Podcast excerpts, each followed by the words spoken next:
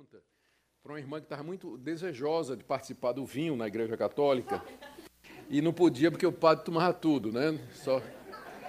Então, a explicação, explicação que eu dei ontem, a explicação que eu dei ontem é, foi é, por semelhança à razão pela qual é, eles distribuem a hóstia como sendo aquela bolacha, não é? aquele pão que é colado na, no céu da boca para derreter. É, a preocupação, já que eles acreditam que o pão e o vinho são o corpo de Jesus em sua plenitude, a preocupação de que o, o crente morda o pão e assim por diante. Então, eu fui procurar, é, fui lá nos sites católicos para mais exatidão, e é o que eu disse realmente. Eles dizem que a, a, depende da paróquia, depende da paróquia, do bispo, mas que na maioria das igrejas o padre toma o vinho por, com medo de, como é muita gente, se você estoca o vinho, ele estraga e aí Jesus não está mais lá. E corre o risco de, se der o vinho para o, o fiel, ele derrama. Na hora de entregar, derramar. E aí profana o sacramento. Então, é, é mais ou menos o que eu falei ontem, né? o cuidado que eles têm, já que eles acham que o pão e o vinho são realmente o corpo de Jesus. E tinha outra coisa, eles dizem que na hóstia, Jesus está presente plenamente. Corpo, aliás, é carne, ossos, nervos, sangue. Então, se você toma hóstia, está tomando implicitamente o sangue também, não é? Então, essa é a razão católica, que naturalmente vai contra o ensino da Bíblia, com meio dele todos. Bom, então isso é a primeira coisa. A segunda é a recomendação de alguns livros aqui. Achei as recomendações de hoje muito, muito apropriadas. Socorro, não tenho tempo. Faça tudo o que você precisa fazer sem se sentir sobrecarregada. É para mulheres, tá? Especialmente donas de casa que se sentem exatamente assim viveram debaixo da pressão do relógio. Livro extraordinário. Para namoro, tem dois livros aqui. Um do Lou Priolo, que é bem conhecido, do pessoal do Palavra da Vida, sobre namoro, identificando sinais de perigo. E esse do Sacha Alexandre Mendes e eh, David Merck, O Namoro e o Noivado, que Deus sempre quis, resgatando princípios bíblicos na construção de relacionamentos duradouros. Então, dois livros aqui para os jovens que estão querendo namorar e para os pais que têm jovens na idade de namorar. Né? E esse aqui também é mais um livro para as mulheres. Papo de Garota. Conversas entre mãe e filha sobre feminilidade bíblica. Eu tenho certeza que as mães que têm filhas na idade, na adolescência, entrando na juventude ou até na pré-adolescência, já teve conversa ou já houve questionamentos a respeito dessa área, uma vez que toda a mídia escola, onde quer que sua filha esteja inserida, essas questões estão sendo veiculadas. Então, um livro para orientar. Esse outro livro é um livro sobre sofrimento. Eu estou acabando de ler um livro do Tim Keller sobre, é, sobre sofrimento e tem me ajudado muito a, a entender melhor as pessoas que sofrem. Então, esses livros, gente como David Furman, que é um conhecido autor nessa área, lado a lado, como amar aqueles que estão sofrendo, ajuda também a gente a ter compaixão e ter o que dizer na hora que encontra ou tem alguém, familiar, um amigo sofrendo. E esse livro aqui eu deixei por último, porque eu tenho certeza que ninguém se interessa. Futebol é bom para cristão, vestindo a camisa em honra a Deus. Do Emílio Garófalo, que foi preletor a semana anterior. Né? Então, quem acha que futebol, assim, né, o crente não pode nem. Se for o jogo do Corinthians e do Flamengo, não deve assistir mesmo. Né? Isso aí, com toda a razão. Mas, tirando esses pequenos detalhes, né, o que é que o cristianismo tem a ver com futebol? É um livro instigante, interessante, e eu espero ter deixado você ao menos curioso né, a respeito do que, é que ele está dizendo. Tudo com 20%? 20%. Tá certo. Muito obrigado. Gente, o tema de hoje é o islamismo. Então, vamos começar? E depois, como sempre, nós vamos dar oportunidade para é, duas perguntas. Mentira, né? Vocês sempre fazem cinco, mas a oportunidade para, duas perguntas no final. Esse estudo que eu vou apresentar aqui, ele foi baseado em algumas fontes. A primeira, o Alcorão, é, conforme ele está disponibilizado na página oficial do islamismo no Brasil, que é o Centro Cultural Beneficente Árabe, Islâmico de Foz do Iguaçu. Então, é o site oficial da comunidade no Brasil e lá eles dispõem o Alcorão. Eu tive a oportunidade de ler o Alcorão é, e pesquisar várias vezes por conta de alguns debates que eu tive com um professor islâmico algum tempo atrás, quando eu era pastor em Recife, antes desse meu pastorado atual. Então, isso me obrigou a ler o Alcorão e tentar entender o que é que está escrito ali, para poder debater com aquele professor. Também é, consultei estudos, artigos, livros de ex-muçulmanos, livros de missionários que trabalham entre os muçulmanos. Para compor esse estudo, o meu alvo é fazer uma comparação entre aquilo que o islamismo pensa e aquilo que o cristianismo reformado, não é, o cristianismo protestante pensa. Então vamos começar com algumas considerações gerais. O islamismo é um sistema religioso que foi fundado no início do século VII por um homem chamado Maomé, ou Mohammed, e atualmente é a religião que mais cresce no mundo. Na Europa, então, ela avança cada vez mais. A palavra Islã significa submissão e vem de uma raiz árabe que significa paz. Não sei se vocês perceberam. Islam, Shalom são as mesmas consoantes. Então, o árabe e o hebraico, eles têm, são línguas semíticas, estão próximas, não é? Então, é a mesma raiz de onde vem o Shalom árabe, a palavra Islã significa paz. E, ou submissão, desculpem. E o muçulmano ou islâmico é aquele que se submete a Alá. Essa é a origem do nome. Atualmente, pelas pesquisas, um terço da população mundial é cristã, 33%. Ou seja, o cristianismo tem 2,18 milhões de pessoas no mundo. Isso em uma população de 6,5 bilhões, mais ou menos. Os muçulmanos representam o segundo maior grupo com 1,6 milhões de seguidores, perfazendo 23,4%. Obrigado, David. Ficou apertando minha orelha aqui, mas tudo bem. A estimativa, se continuar nesse ritmo de crescimento, a estimativa é que em cerca de 30 anos, o número de islâmicos será igual ao de cristãos no mundo. No Brasil, de acordo com o IBGE de 2010, existem 35 mil muçulmanos, mas as fontes islâmicas consultadas dizem que eles são pelo menos 1,5 milhão de pessoas aqui nesse, no Brasil. Ou seja, eles cresceram cerca de 30% no Brasil nos últimos 10 anos. O foco do islamismo, as suas comunidades, são mais no sul do país, especialmente Foz do Iguaçu e outras cidades do Paraná.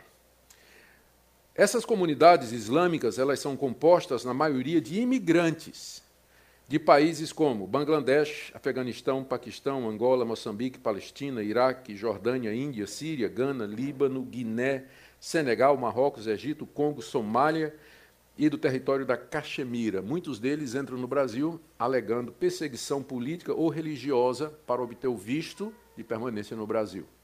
Então, segundo eles, são 1,5 milhões, isso aí já ultrapassa, é, com certeza, várias das denominações tradicionais. É um número maior do que o, o dos batistas, do que o dos presbiterianos, dos metodistas e dos anglicanos.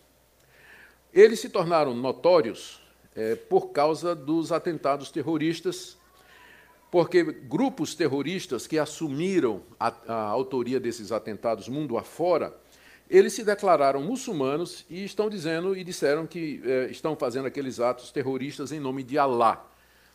Também conhecida ah, os vídeos, ou figura, ou áudio de terroristas antes de se explodirem ou antes de atirarem nas pessoas, gritarem: Alá é grande, Alá é grande, e assim por diante. Autoridades islâmicas em todo o mundo condenam esses atos terroristas. Então, na maioria, as autoridades islâmicas dizem: nós não concordamos com esses atos terroristas e dizem que o islamismo é uma religião de paz. Veremos mais adiante.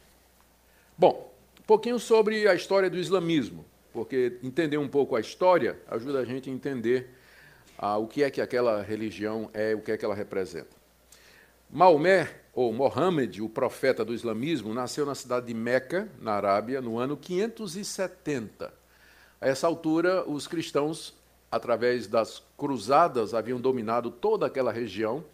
E aqui nós estamos no século VI para VII, E o tipo de cristianismo que prevalecia era aquele da Idade Média que a gente falou ontem, já cheio de acréscimos e cheio de invenções humanas. Na adolescência e mocidade, o Maomé teve contato com esse cristianismo já católico, desfigurado, do início da Idade Média, e ele, para ele, os cristãos acreditavam que Maria era Deus e que Maria era parte da divindade. Ele cresceu entendendo isso a respeito do cristianismo, considerando que no início da Idade Média Maria já vinha ganhando muito espaço dentro da liturgia católica. Quando ele tinha 25 anos de idade, ele diz que, enquanto meditava numa caverna, ele recebeu uma visita do anjo Gabriel é, que se tornou a primeira de muitas outras visitas. Durante essas visitas, que continuaram por cerca de 23 anos até que ele morreu, o anjo Gabriel revelou a ele as palavras de Alá. Alá é a palavra que os, é a palavra árabe que os muçulmanos usam para Deus. Esse Maomé, ou Mohammed, ele não sabia escrever. O que é que ele fazia? Ele decorava e recitava essas revelações que o anjo Gabriel lhe dava, a pessoas próximas, que então faziam cópias disso. E essas cópias, essas revelações escritas pelos amigos de Maomé, a partir das informações que ele, que ele deu, formam o que hoje conhecemos como o Corão, que é o livro sagrado do islamismo. Ou seja, a fonte de autoridade deles, como nós vamos ver, é exatamente esse livro que contém as revelações do anjo Gabriel a Mohammed durante 23 anos. Aos poucos, Maomé foi sendo reconhecido pelos seus familiares e parentes como sendo realmente um profeta de Deus. Então ele se muda de Meca para Medina, uma outra cidade importante na Arábia, e lá ele se torna não somente um líder religioso, mas também político e militar. E começa a liderar os seus seguidores em mais e liderou os seus seguidores em mais de 20 guerras muito sangrentas para conquistar e derrotar os inimigos da nova fé que ele estava ensinando. E ele estava querendo ampliar o, ter o território é, dos seus seguidores. Então, ah, nós, aqui ele, ele enviou à guerra mais de 47 expedições de guerreiros e ele próprio matou Ubay ben Calaf com suas próprias mãos, é, que era um, um inimigo dele. Ele morreu doente em 632, meados do século VII, com 62 anos. Quando ele morreu, os seus seguidores entraram em disputas sangrentas para definir quem era o sucessor de Mohammed. E aí dá-se o nome de califa, o, o sucessor de Maomé, que legitimamente haveria de ser o seu sucessor. E a partir dessas divisões, né, surgiram dois grupos dentro do islamismo, que pouca, pouca gente não sabe a diferença do o que é um xiita, o que é um sunita, não é? vou explicar daqui a pouco, mas surgiram esses dois grupos a partir dessa questão. Maomé morreu, quem é o, quem é o sucessor dele? E aí o pau quebrou né, e surgiram duas linhas dentro do islamismo. Bom, a partir daí o islamismo começa a se propagar amplamente, maiormente pela conquista militar na Ásia, África e Oriente e continua assim até o dia de hoje. Muito bem, quais são as fontes de autoridade do islamismo? Nós já dissemos aqui que é muito importante fazermos essa pergunta quando a gente está analisando uma religião. Em que é que aquelas pessoas baseiam aquilo que elas dizem e aquilo que elas praticam? Em que é que elas acreditam? Qual é a fonte de autoridade delas? No Islã, a, a fonte suprema, embora não a única, é o Alcorão, que significa leitura por excelência ou recitação. Conforme nós já dissemos aqui, o Alcorão é a coleção daqueles ditos, frases, declarações de Maomé que supostamente ele recebeu do anjo Gabriel durante 23 anos. Para o islamismo, o Alcorão é a palavra final e completa de Deus, a última revelação de Deus para a humanidade, superior às escrituras hebraicas do Antigo Testamento e superior ao Novo Testamento. O Islã se vê como a terceira grande revelação. Primeiro, Deus se revelou a Moisés. Você tem o Antigo Testamento.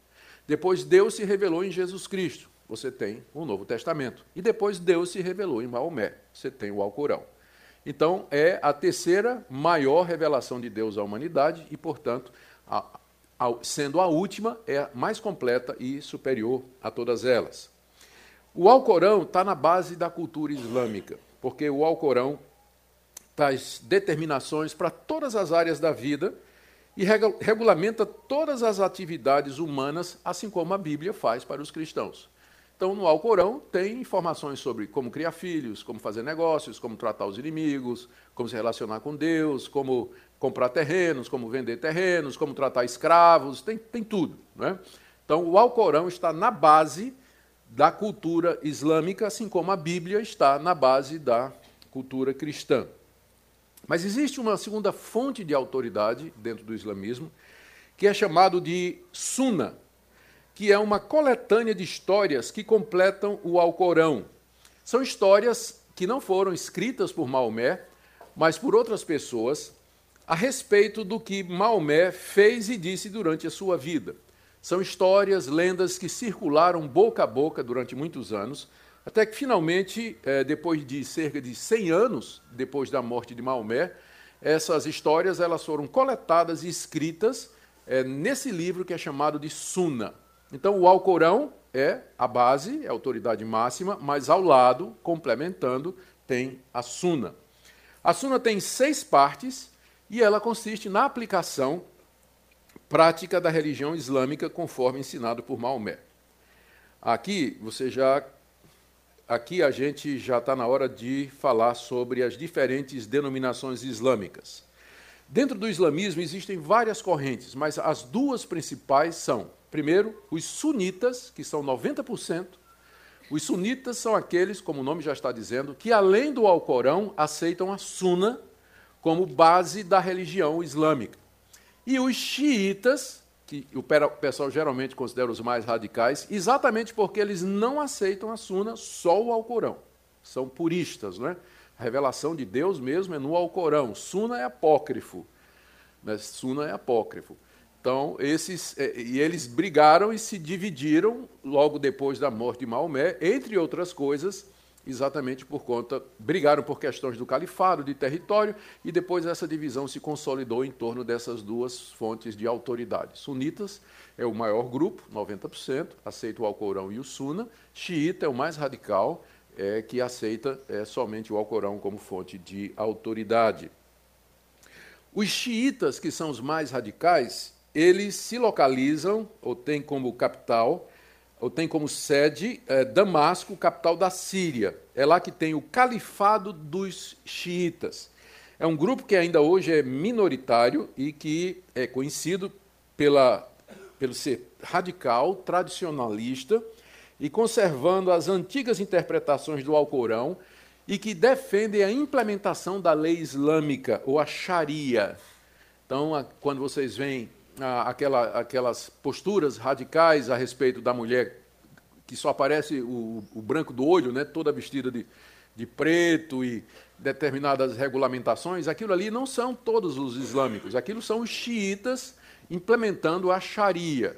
Os sunitas, eles já são, que são a maior parte, eles têm uma postura mais abrandada com relação à interpretação do Alcorão.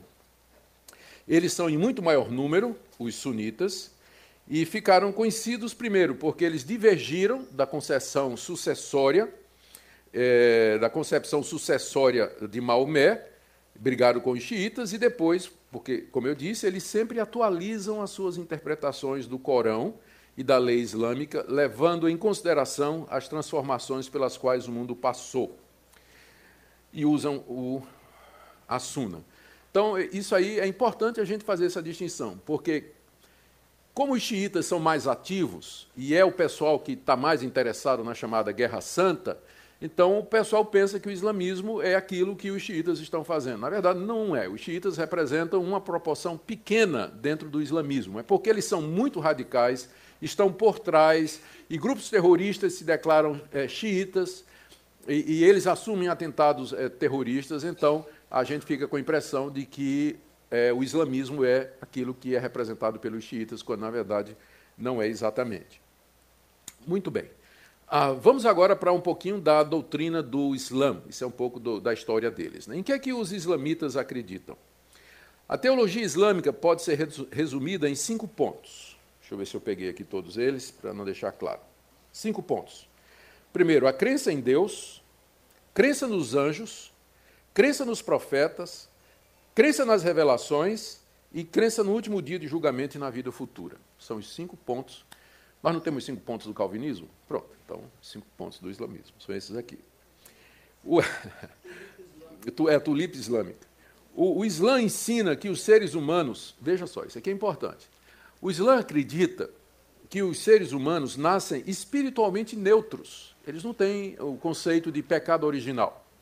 A criança nasce neutra, ela, ela nasce livre de pecado, ela não é contaminada pelo pecado. E, portanto, a, o ser humano, desde o seu nascimento, é perfeitamente capaz de obedecer os requisitos de Deus completamente. E mesmo depois que eles cometem algum erro ou algum pecado, eles ainda permanecem neutros. Ou seja, a natureza humana ela não é manchada ou tingida pelo pecado, desde o nascimento até a morte da pessoa. O foco são os atos das pessoas, o que é que elas fazem. A natureza delas é boa, é neutra. Não é?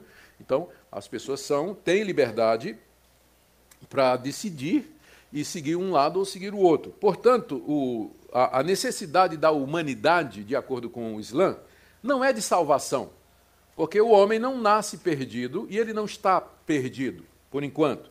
O que ele precisa é de instrução para tomar as decisões corretas, obedecer a Deus, seguir o caminho da perfeição e depois herdar o paraíso.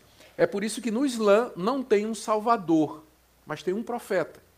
O cristianismo tem um salvador, porque o cristianismo crê que os homens estão perdidos, eles estão contaminados pelo pecado. O Islã não crê nisso, por isso, Maomé não é o salvador dos islamitas, dos muçulmanos, mas ele é o profeta, aquele que traz a instrução pela qual o islâmico fiel poderá chegar até ao paraíso. E quais são as instruções de Maomé? O que é que o profeta do islamismo ensinou? Isso pode ser resumido em cinco pontos. Primeiro, crença em um único Deus. Os muçulmanos acreditam que Alá é o único, eterno, criador e soberano Deus do universo. Nesse ponto, o islamismo vem compor as três grandes religiões monoteístas do mundo. Quais são as três grandes religiões monoteístas do mundo? O judaísmo, que acredita que só há um Deus, o cristianismo, que diz que só há um Deus, e o islamismo, que acredita que só há um Deus. É claro que a concepção, quando se faz a pergunta, mas quem é Deus então para judeus, cristãos e islâmicos, você vai ter uma resposta diferente. Mas essas três grandes religiões, elas são monoteístas. As demais são religiões que creem em muitos deuses ou em Deus é, impessoal. Não é bom lembrar que tanto o cristianismo, o judaísmo como o islamismo acreditam que esse Deus ele é pessoal. Enquanto que em muitas religiões orientais, o Deus que eles acreditam, na verdade, é a força que permeia o universo. Eles são chamados de panteístas, não é? Chamados de panteístas. Bom, então, os islâmicos acreditam em Alá como sendo o único Deus. Maomé diz é, no Alcorão que ele não pretendeu trazer um Deus novo, mas simplesmente o, o, Deus dos judeus e dos cristãos. Ele diz que Alá é o mesmo Deus é, de Israel e o Deus da igreja. Mas ah, ele nega a trindade e considera blasfêmia. Ele diz que é uma blasfêmia afirmar que Deus é triuno ele rejeita a, idolatria de Maria, que ele aprendeu quando jovem, ah, nos primeiros anos de contato com padres e monges cristãos, e diz que Alá é uno, não é trino, que a trindade é uma blasfêmia.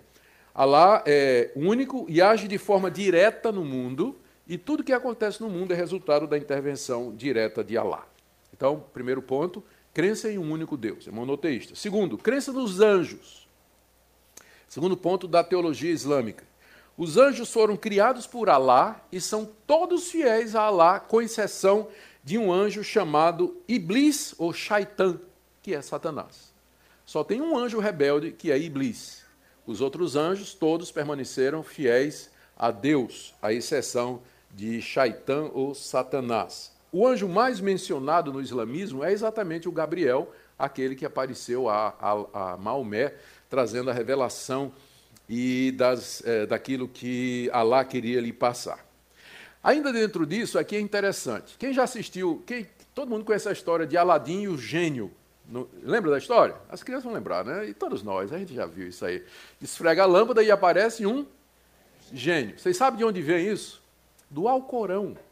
O Alcorão existe, diz que existem gênios. que Deus criou estes seres intermediários entre o homem e os anjos e que eles são eles podem ou ir para o inferno ou ir para o paraíso, dependendo se eles forem bons aqui nesse mundo.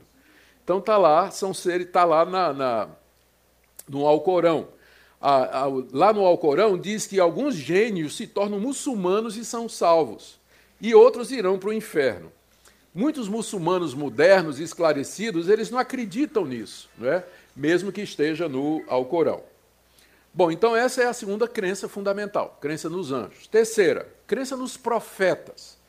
Os profetas que eles falam no Alcorão são os profetas bíblicos, terminando com Maomé, que é o último profeta de Alá. Eles dizem que Alá mandou muitos profetas no mundo. Adão foi o primeiro profeta de Alá, Adão, o escolhido de Alá, Noé, o pregador de Alá, Abraão, o amigo de Alá, Moisés, o porta-voz de Alá, Jesus, a palavra de Alá, e Maomé, o profeta de Alá.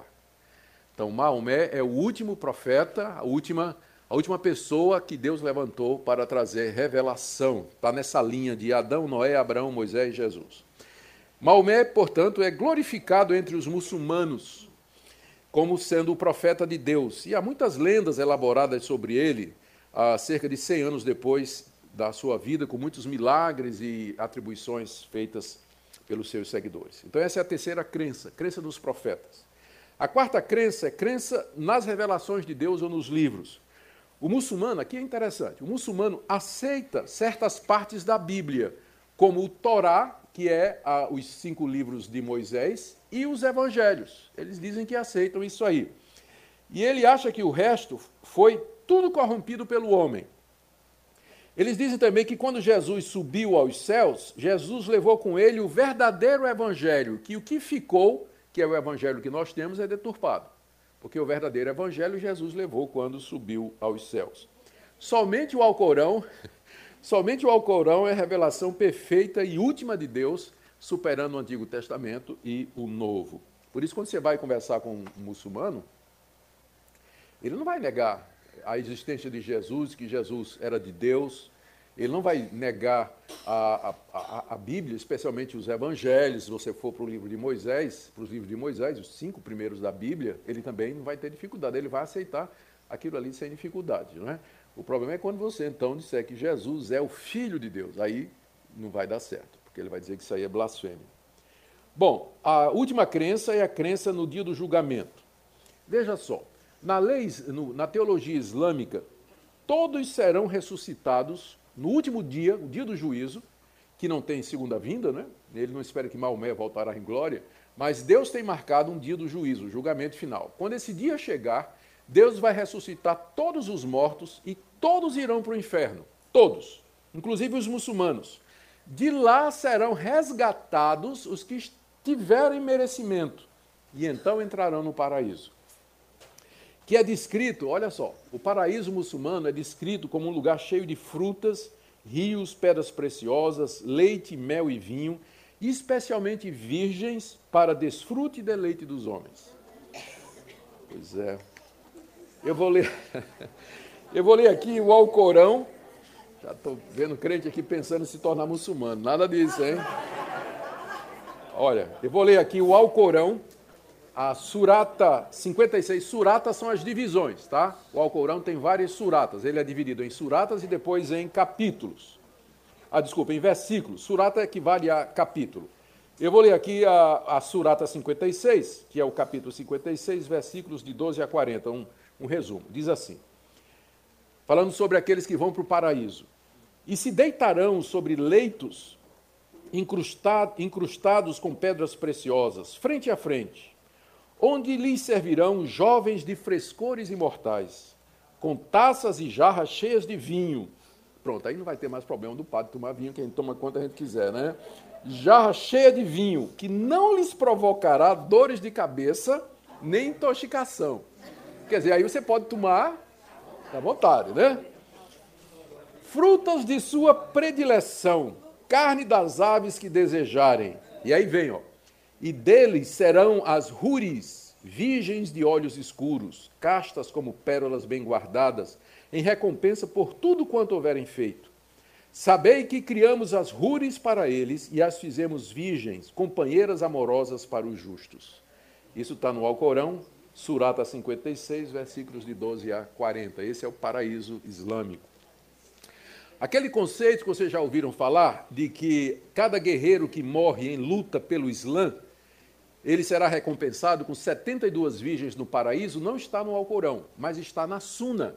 Está na Suna. Então é de lá que eles tiram essa ideia de que aquele que morre, aquele que se suicida, o homem bomba, não é? ele vai para o paraíso, onde terá 72 virgens para ele a, a Suna, no volume 4, ele diz o seguinte: a menor recompensa para aqueles que se encontram no paraíso é um átrio com 80 mil servos e 72 esposas, sobre as quais repousa um domo decorado de pérolas aguamarinas e rubis.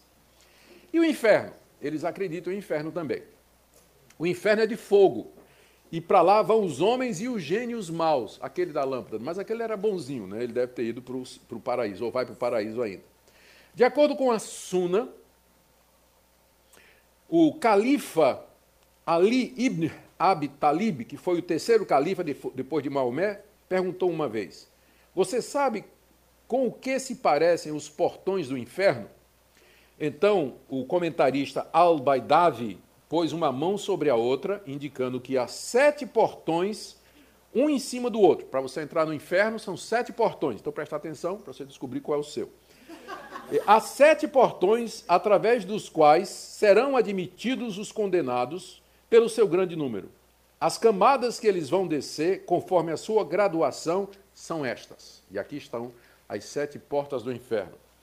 A mais alta garrama é para os monoteístas rebeldes, são os cristãos, provavelmente. Ou, ou os judeus, é? são os judeus, na verdade. Monoteístas rebeldes são os judeus. O segundo portão do inferno é Aulaza, fornalha. Ah, não. Que é para os judeus. O primeiro é para os monoteístas rebeldes. Ah, sim. Monoteísta rebelde é o muçulmano que se revolta contra o islamismo e larga o, o, o, o Islã. Então, a primeira porta do inferno é para eles. A segunda porta do inferno é para os judeus. A terceira é Al-Hutama, o esmagado, que é para os cristãos. A, então você já sabe qual é o seu. Terceiro. A quarta porta é o Al-Sair, fogueira, que é para os sabaenos, que era uma dissensão dos muçulmanos naquela época. O quinto portão do inferno é Sacar, calor ardente, que é para os adoradores do fogo deve se referir às religiões místicas orientais lá da, daquela época. O sexto é o inferno, que é para os incrédulos. E o sétimo é a fossa para os enganadores. Então, o inferno islâmico tem sete portões por onde entrarão essas categorias depois da ressurreição. Né? Aliás, vocês é, é, lembram disso? Que por enquanto, quem morreu está morto. Está esperando o dia do juízo. No dia do juízo, Alá vai ressuscitar todo mundo e vai dar o merecimento. Quem merecer vai para o paraíso, que eu descrevi, e quem não merecer vai para o inferno, entrando por um desses portões aqui que eu mencionei. Ah, eles creem também, a sexta crença aqui é na predestinação. Atenção, por favor, ouçam antes de tirar conclusões.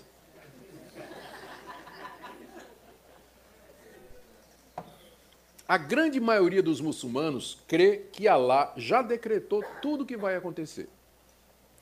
Eles atestam a soberania de Deus com sua frase frequente, Inshallah, que significa se Deus quiser. Para eles, Deus é o autor, inclusive do mal, e não existe livre-arbítrio.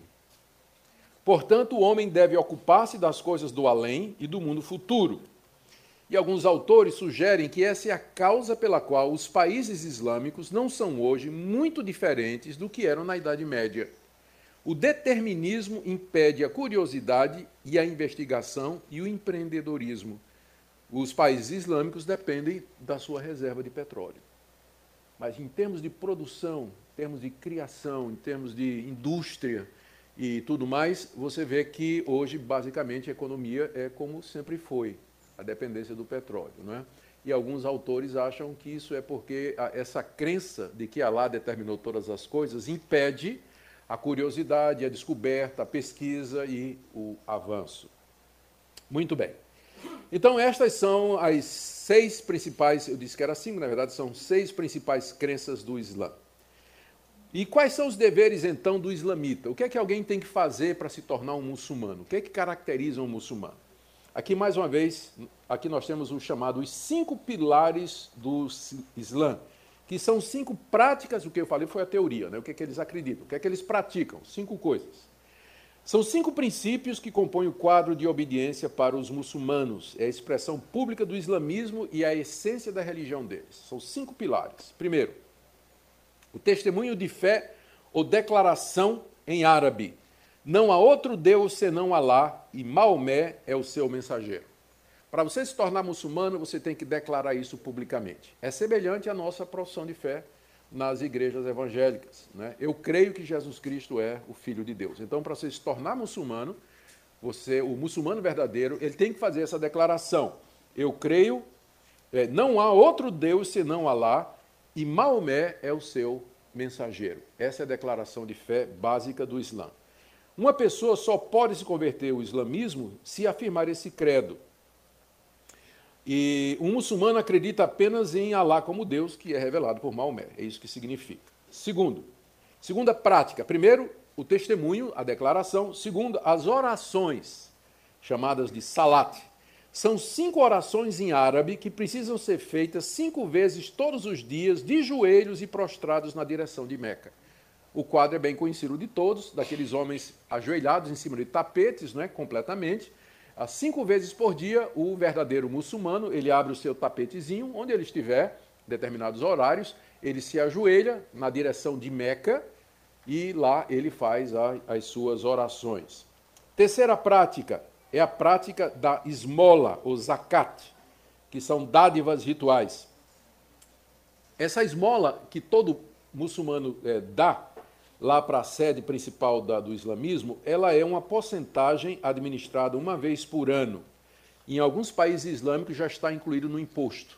Quando você vai declarar, fazer, pagar um imposto, né, que todos os cidadãos islâmicos eles pagam imposto, ele já inclui a oferta, né, ou a, a, a dádiva, uma porcentagem dos seus bens e dinheiro que vai exatamente para sustentar a religião.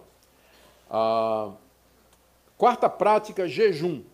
Os muçulmanos jejuam durante o Ramadã, que é o nono mês do calendário islâmico, que para nós é entre junho e julho. Todo mundo conhece essa prática do Ramadã, não é? Que é o jejum islâmico. Eles não devem comer ou beber nada desde o amanhecer até o entardecer. E por último, a peregrinação. O muçulmano deve fazer a peregrinação a Meca, na Arábia Saudita, pelo menos uma vez na sua vida. E essa peregrinação é realizada em setembro em 2016, essa peregrinação se tornou um alvo assim da, da, da, da imprensa, né? foi muito divulgada, porque cerca de 500 pessoas morreram no tumulto acontecido durante um, um, um, evento lá em Meca. Houve um estouro da boiada, né? houve a multidão muito grande lá em Meca e 500 árabes morreram pisoteados pelos seus próprios colegas lá, infelizmente. Muito bem, a entrada de um muçulmano no paraíso depende dele praticar essas cinco coisas. E ainda assim, Deus pode rejeitá-lo. Nem mesmo Maomé sabia se Alá iria admiti-lo ao paraíso. Veja o capítulo 46, versículo 9 do Alcorão, onde ele diz que nem ele mesmo tem certeza se Alá vai permitir que ele entre no paraíso. Ou seja, mesmo que você seja um muçulmano obediente, praticando os cinco pilares do islamismo, ainda assim no dia do juízo, Deus se reserva o direito de lhe deixar entrar no paraíso ou não. Há um outro dever imposto aos muçulmanos, aqui é que é polêmico, que é a jihad ou guerra santa. A palavra jihad significa esforço e significa o esforço para se levar o islamismo a todo mundo. O Alcorão promete uma recompensa maior aos que se envolverem na jihad, guerra santa, do que aos outros. Aqui eu vou ler a Surata 4, verso 95. Os fiéis que sem razão permanecem em suas casas e jamais se equiparam, é, que ficaram em suas casas, jamais se equiparam àqueles que se sacrificam os seus bens pela causa de Deus. Alá concede uma dignidade maior àqueles que sacrificam seus bens e suas vidas do que àqueles que permanecem em casa. Embora Deus prometa a todos os fiéis o bem, ele sempre dará aos combatentes uma recompensa superior aos que permanecerem em sua casa.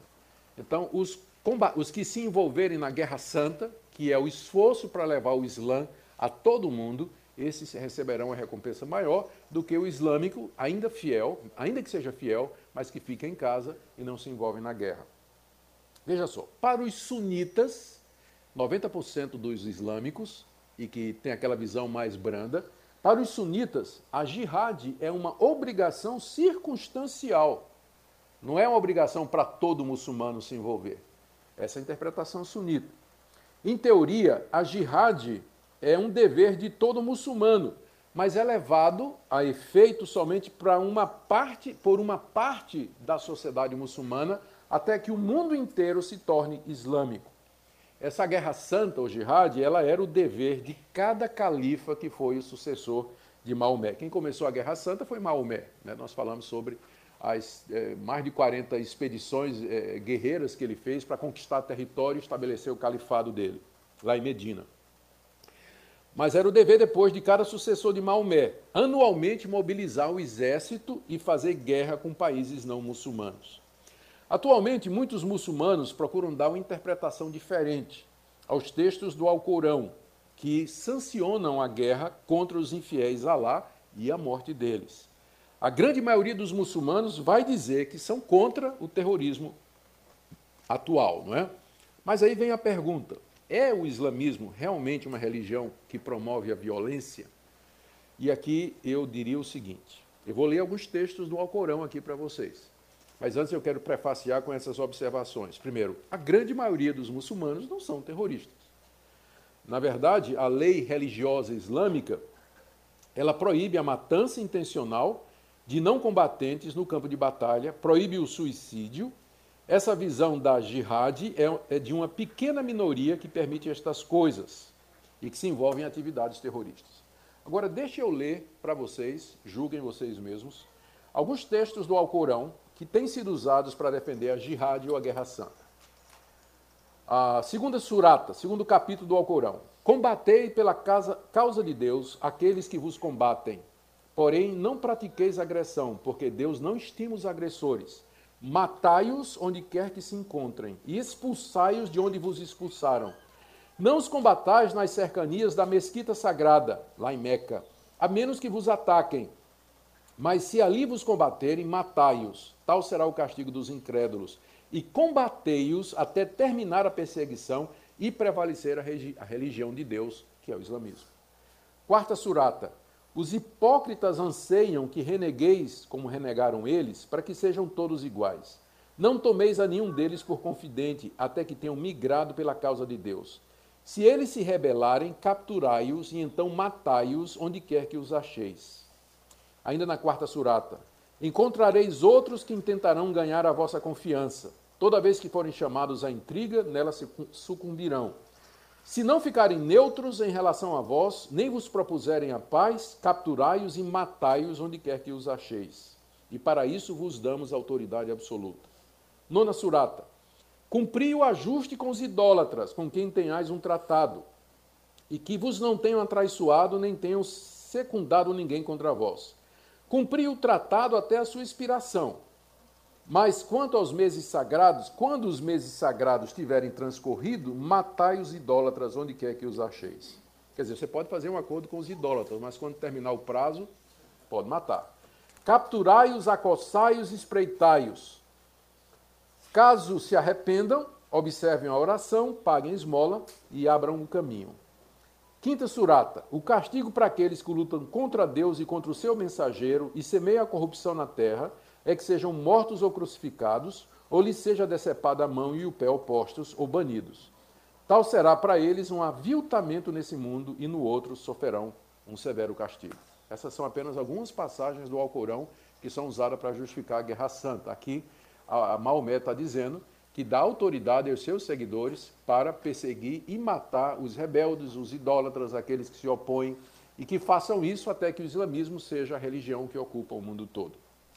Tem, é preciso dizer que não são todos os que essas passagens não são interpretadas de uma maneira só pelos islâmicos. Há grupos que se consideram mais moderados e pacíficos.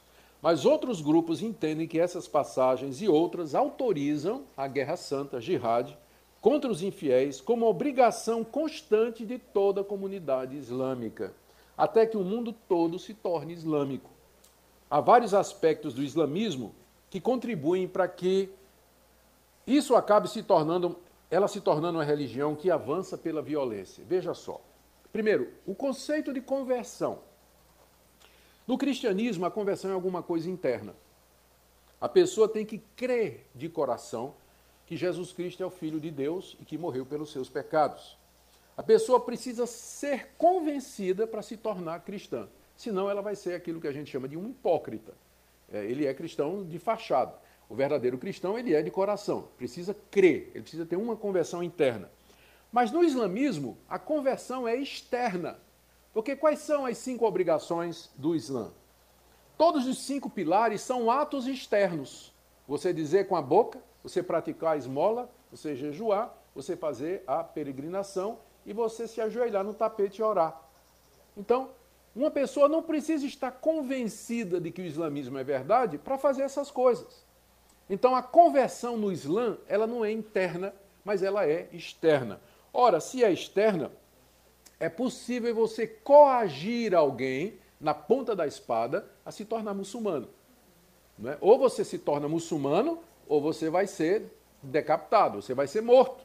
E a pessoa, na hora, se ajoelha, faz cinco orações, faz a declaração de, de que Maomé bota a mão no bolso, tira oferta e já marca na agenda dele uma viagem para Meca. Né? Então, na, debaixo da espada, todo mundo faz isso. Mas ninguém pode fazer isso, alguém se tornar um cristão na base da violência, porque ele não vai. Né? É, é, o cristianismo é interno, é uma conversão. Então, o conceito de conversão no Islã está por detrás do avanço dele. Ele avança, ele entende que avança o reino de Deus à medida que ele conquista territórios e faz com que aqueles povos conquistados se curvem à lei islâmica e adotem é, os seus aqueles pilares que nós mencionamos aqui. Outra coisa que é importante lembrar é o conceito de terra. No cristianismo, o cristianismo não está ligado a terra nenhuma, nação ou país em particular. O judaísmo sim, mas o cristianismo não. O reino de Cristo é espiritual. Por exemplo, se a Europa inteira se tornar ateia, os cristãos não vão organizar uma guerra para conquistar a Europa de volta para o cristianismo, como infelizmente os cruzados fizeram equivocadamente no início da Idade Média. Mas hoje a gente não, não temos território. O cristianismo não é uma religião baseada num território. Na verdade, nós nos consideramos herdeiros do mundo todo, mas isso acontecerá somente na vinda de Jesus Cristo, quando ele instalar o um novo céu e a nova terra onde habita a justiça. Mas nós não fazemos cruzada para recuperar território que se deixou de ser cristão para se tornar uma outra religião. Mas no islamismo, cada pedaço de terra de um país pertence a Allah, e eles estão dispostos a brigar por isso. Conquista de território, conquista de nação. Não devemos uh, esquecer, contudo, que a origem da violência está no coração do homem. Né? A gente está explicando o que é que existe no islamismo que facilita essa, essa pecha de é uma religião violenta e guerra de conquista, jihad e tudo mais. Mas a gente tem que lembrar que mesmo entre os cristãos existe violência, existe a maldade, porque nós cremos naquilo que os islâmicos não creem, né? na corrupção do coração humano. Um assunto não muito polêmico, o lugar da mulher no islamismo. Deixa eu ler aqui. É. Toma uma aguinha antes disso, por favor.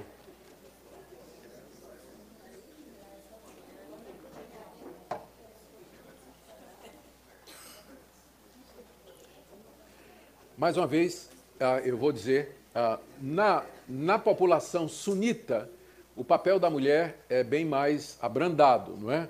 No lado xiita, que segue a Sharia, ou a lei islâmica, então a questão é mais radical. No islamismo em geral, a mulher é considerada como um brinquedo. No seu livro uh, sobre o islamismo, o intérprete Al-Musannaf, no volume 1, parte 2, página 263, é um dos sábios muçulmanos, ele disse: Umar, o justo califa, estava certa vez falando quando sua esposa o interrompeu. E ele disse a ela: Você é um brinquedo. Se eu precisar de você, eu lhe chamo. Eita. Amru bin Alaas, também um califa, disse: Mulheres são brinquedos, escolha uma. Maomé disse: A mulher é um brinquedo, quem quiser levá-la deve cuidar dela. Segundo, pelo menos cuidar, né? Segundo Ahmed Zaki Tufarra, na página 180 do livro A Mulher e o Islamismo. Então, o que é a ideia de um brinquedo? Que a mulher existe para o prazer do homem. E que o homem, então, pode escolher a mulher que queira, desde que cuide dela e assim por diante. Segundo ponto, a superioridade do homem sobre a mulher. Na Sura 4, que é o capítulo 4 do Alcorão, Maomé declara: Os homens têm autoridade sobre as mulheres porque Alá fez um superior ao outro. Então, Deus criou o homem superior à mulher. E no livro A Mulher e o Islamismo, Ahmed Zaki Tufar escreveu: Deus estabeleceu a superioridade do homem sobre a mulher pelo verso acima. Ele cita exatamente esse verso que eu acabei de ler. O que não permite a igualdade entre o homem e a mulher. Porque aqui o homem está sobre a mulher devido à sua superioridade intelectual. Casamento forçado.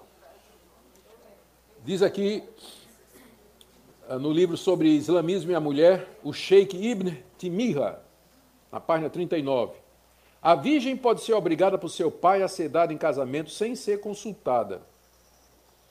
Na mesmo volume, na página 29 e 30, ele escreveu: Mesmo a virgem adulta, o pai pode obrigá-la a casar-se.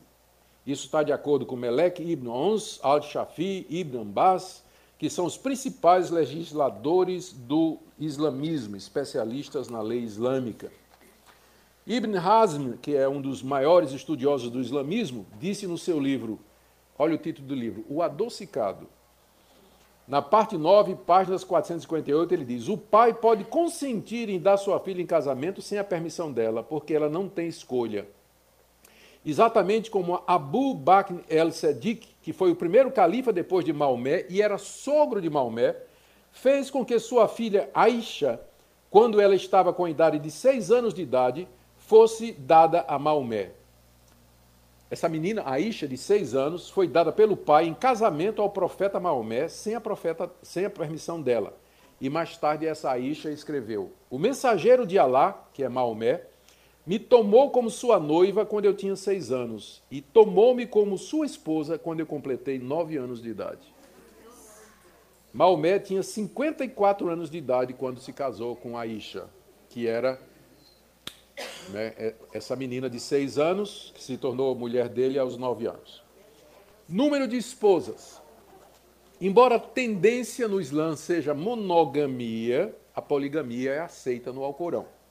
Maomé casou com diversas mulheres ao mesmo tempo e justificou o fato com uma revelação de Alá que permitia que ele tivesse essas mulheres, coisa que era proibida aos seus seguidores. Eu vou ler aqui a Surata 33, verso 52, é o capítulo 33 do Alcorão. Maomé, é, a palavra que o anjo Gabriel disse a Maomé: Ó oh, profeta, em verdade nós tornamos lícitas para ti as esposas que tenhas dotado, assim como as que a tua mão direita possui, que eram as cativas de guerra, as prisioneiras de guerra. Aquelas que Deus fez cair em tuas mãos, as filhas de teus tios e tias paternas, as filhas de teus tios e tias maternas que migraram contigo, bem como toda mulher fiel que se dedicar ao profeta por gosto, e uma vez que o profeta queira desposar, esse é um privilégio exclusivo teu, mas é vedado aos demais fiéis. Então, no, é, no, de acordo com a, o, o o islamismo, o homem pode se casar com até quatro mulheres livres ao mesmo tempo e pode divorciar-se de uma delas e casar-se com uma quinta, desde que não mantenha mais do que quatro esposas ao mesmo tempo. Ele pode ter sexo com um número ilimitado de moças escravas e concubinas. A Sura é, 4.3 diz: Se você tem medo de não poder tratar com justiça os órfãos, case-se com as mulheres que você escolher duas ou três ou quatro. Mas se você tem medo de não poder agir com justiça, então somente com uma, ou aquela que a sua mão direita possui, que seja mais apropriada para evitar que você cometa injustiça. Um sábio muito famoso entre os muçulmanos, eu não sei pronunciar o nome, dele aqui, Iuhi Aoloum Edin, é, ele, ele disse: Alguns homens têm um desejo sexual tão grande que uma mulher não é suficiente para protegê-los do adultério. Tais homens, portanto, devem casar-se com mais de uma mulher e podem ter até quatro esposas. Muito bem. Ah, vamos então agora para a parte comparativa. Né? Quais são as principais diferenças do islamismo para o cristianismo? Eu creio que boa parte dessas diferenças já ficaram claras à medida que a gente foi fazendo a exposição aqui. Em relação ao cristianismo, o islamismo tem algumas semelhanças, mas também diferenças significativas. Assim como o cristianismo, o islamismo é monoteísta, mas parece que as semelhanças terminam aí. Conceito de Deus. No cristianismo, só há um Deus, mas esse Deus é triuno: Pai, Filho, Espírito Santo. São três pessoas distintas, sem formarem um Deus de três cabeças, uh, um Deus que se manifesta de três formas, uh, mas um único Deus em três pessoas, que nós chamamos do mistério da Trindade, porque nós não podemos conceber, nós não sabemos como é que como entender o ser de Deus plenamente. Então, a, a, doutrina da Trindade ela é fundamental no cristianismo e é considerada como sendo um daqueles mistérios que não nos foram revelados por Deus. Mas a Bíblia é muito clara: ao Pai, que a Bíblia considera como Deus, ao Filho, que a Bíblia considera como Deus, e ao Espírito Santo, que a Bíblia considera como Deus, e ao mesmo tempo a Bíblia diz que só há um Deus. Então, ah, como entender esse mistério? Os teólogos vêm durante séculos tentando fazer isso, e uma definição que fechou para nós é, nos concílios, nos primeiros concílios da igreja, é que Deus é uno, mas ele subsiste em três pessoas distintas, Pai, Filho e Espírito Santo, sem que caiamos no erro da, do, de dizer que são três deuses, ou que é um Deus de três cabeças, ou que é o triteísmo, ou ainda dizer que é um único Deus, mas que ele se manifesta ou age é, de três formas diferentes. Né? Que isso também é, a gente considera como heresia. Já para os muçulmanos, a trindade é uma blasfêmia. Para eles, Jesus Cristo não é Deus, ele é um, um profeta de Deus, enviado de Deus, mas não é, é Deus e muito menos o Espírito Santo. Não há conceito de Espírito Santo dentro do islamismo, não, é? não, não há esse conceito. Com relação a Jesus, o Islã ensina que Jesus foi um grande profeta, que nasceu de uma virgem, que viveu uma vida sem pecado, que realizou grandes milagres e que surgirá no final da história, não numa segunda vinda como nós acreditamos, mas quando houver a ressurreição de todos. E eles ainda chamam Jesus de uma palavra de Deus. No entanto, o islamismo nega explicitamente a divindade de Cristo e repudia o título Filho de Deus como sendo uma blasfêmia. Ele, Para eles, nós estamos blasfemando contra Deus quando dizemos que Jesus é o Filho de Deus. Como é que Deus pode ter um filho? Eles perguntam. Né? Como é que Deus pode ter um filho? Isso é uma blasfêmia contra Deus. Ah, de acordo com a, a opinião da maioria, é, eles dizem que Jesus não morreu na cruz. Não morreu é que confundiram uma pessoa com Jesus e então crucificaram a pessoa errada. E que Jesus foi levado ao céu sem experimentar morte. Por que, que eles fazem isso? Porque eles querem negar a doutrina de que Cristo, o, filho, o profeta de Deus, não é? mesmo que não seja filho, mas que esse profeta de Deus tenha morrido de maneira vergonhosa numa cruz. Ele diz que quem morreu na cruz não foi Jesus, é que na hora lá eles confundiram com outra pessoa e crucificaram alguém como se fosse Jesus. Mas Jesus mesmo subiu aos céus levando consigo o evangelho, deixando é, então um evangelho falsificado aqui nesse mundo, um evangelho que ficou corrompido. O islamismo, então, nega explicitamente a possibilidade da morte substitutiva de Jesus. Nós não somos salvos, de acordo com o islamismo, pela morte de Jesus na cruz, porque quem morreu na cruz não foi ele, foi outra pessoa. É? A pessoa é salva pela prática da, dos cinco pilares e da obediência a Allah. Muitos muçulmanos, como eu disse, não acreditam então que Jesus morreu na cruz porque eles não entendem por que é que Alá permitiria que seu profeta Isa, é assim que eles chamam Jesus, morresse uma morte torturante. Contudo, a Bíblia mostra como a morte do perfeito Filho de Deus é fundamental para que nós tenhamos perdão de pecados, para que nós possamos herdar a vida eterna. Somos pecadores, indignos de alcançar o favor de Deus pela nossa moralidade, pela nossa obediência, nós podemos fazer os rituais religiosos que forem, esses rituais não pagam nossa culpa diante de Deus. É preciso que a culpa seja paga, paga com sangue, com vida. E o cristianismo, então, ensina que Jesus, sendo filho de Deus, é aquele que na cruz do Calvário levou sobre si as nossas iniquidades, tomou sobre si a nossa culpa, e com base naquilo que ele fez na cruz, Deus então oferece livremente o perdão de pecados e a vida eterna a todo aquele que se arrepende e crê. Então, essa é a diferença crucial entre o islamismo e o cristianismo. islamismo é a religião de salvação por obras, por obediência, por dedicação aos cinco pilares, por seguir a lei islâmica conforme ela foi proposta por, por Maomé. Terceira diferença é a questão de fonte de autoridade. Como eu disse, o Islã acredita que o Corão é a autoridade final e a última revelação de Alá. Entretanto, para nós, a Bíblia é a última revelação de Deus. Ah, o livro de Apocalipse, quando termina, proíbe a adição ou subtração à palavra de Deus. Ah, mesmo que o Islã acredite que o Corão está na linha de continuidade com o Antigo Testamento Novo e ela é a última revelação, basta você ler o Corão e comparar com o Antigo Testamento dos judeus e o Novo Testamento dos cristãos e você vai ver a incompatibilidade. Se você lê o Novo Testamento comparado com o Antigo, você vê que o Novo é a continuidade lógica do Antigo.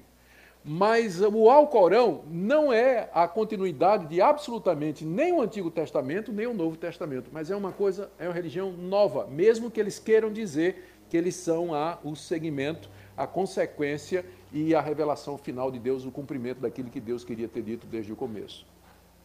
Sobre a salvação, já falamos, o islamismo entende que se pode ganhar o paraíso através de boas obras e obediência aos cinco pilares, enquanto que a Bíblia, ao contrário, revela que o homem não pode se comparar com um Deus santo. Apenas por causa da misericórdia e do amor de Deus é que pecadores são salvos pela fé.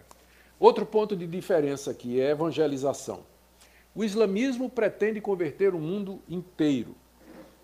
Ele quer transformar o mundo num reino islâmico com um território governado por leis religiosas e políticas, que é a lei islâmica ou Sharia.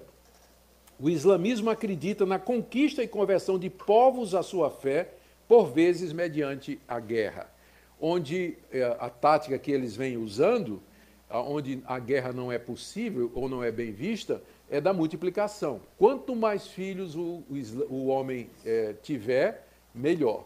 Por isso, eles têm várias mulheres, né, muitas mulheres, e têm dezenas de filhos. E hoje o islamismo cresce na Europa mais do que o cristianismo, não é por conta de guerra, mas é exatamente por conta dessa multiplicação dos islâmicos através da, do surgimento de filhos. Né? O europeu não quer ter filhos mais, vocês sabem disso o governo em alguns países, ele paga casais, ele estimula os casais com uma dotação orçamentária, um bônus para que tenham filhos. Mas hoje em dia qual é a tendência do mundo ocidental? É que homem e mulher se casam e cada um tem seu emprego, sua profissão, vai cuidar da vida, vão se divertir. Ninguém quer criança. Criança dá trabalho, né? Vai prejudicar a minha carreira, o meu anseio profissional e tudo mais. Essa é a visão do mundo ocidental. Então, hoje, a média de filhos por casal na, na, na Europa é, é meio por cento? Meio por cento, enquanto que entre os islâmicos é, é 6, 7, 8 por cento, né? Então é, é, é, a mesma coisa no Brasil, né? Os brasileiros, as famílias grandes são cada vez mais raras hoje em dia, né?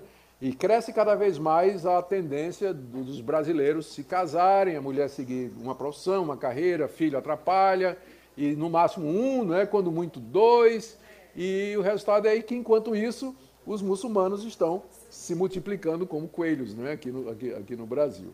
Bom. Devido a essas diferenças e contradições essenciais, portanto, o islamismo e o cristianismo não podem ser verdadeiros os dois ao mesmo tempo. Ou um está certo e o outro errado, ou o outro está errado e um está certo. A Bíblia e o Alcorão não podem ser ambos a palavra de Deus, porque é, se contradizem.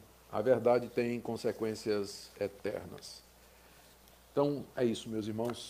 Eu queria orar com vocês, depois nós vamos ter um período de perguntas e respostas.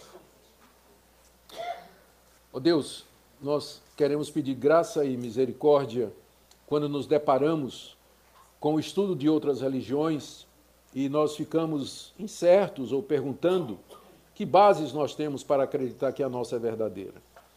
Eu peço que esses estudos nos ajudem, ajudem a todos aqui a se firmar na fé, entender com clareza porque o cristianismo, como sendo a tua revelação final em Jesus Cristo, de fato é a expressão da verdade que o Senhor deu a esse mundo e que não há salvação fora da fé pessoal em Jesus, teu filho querido. Nós pedimos que assim o Senhor nos ajude, especialmente aqueles que estão em contato com os muçulmanos, com os árabes, e quando houver oportunidade de compartilhar o amor de Deus revelado no seu Filho. Oramos em nome de Jesus. Amém.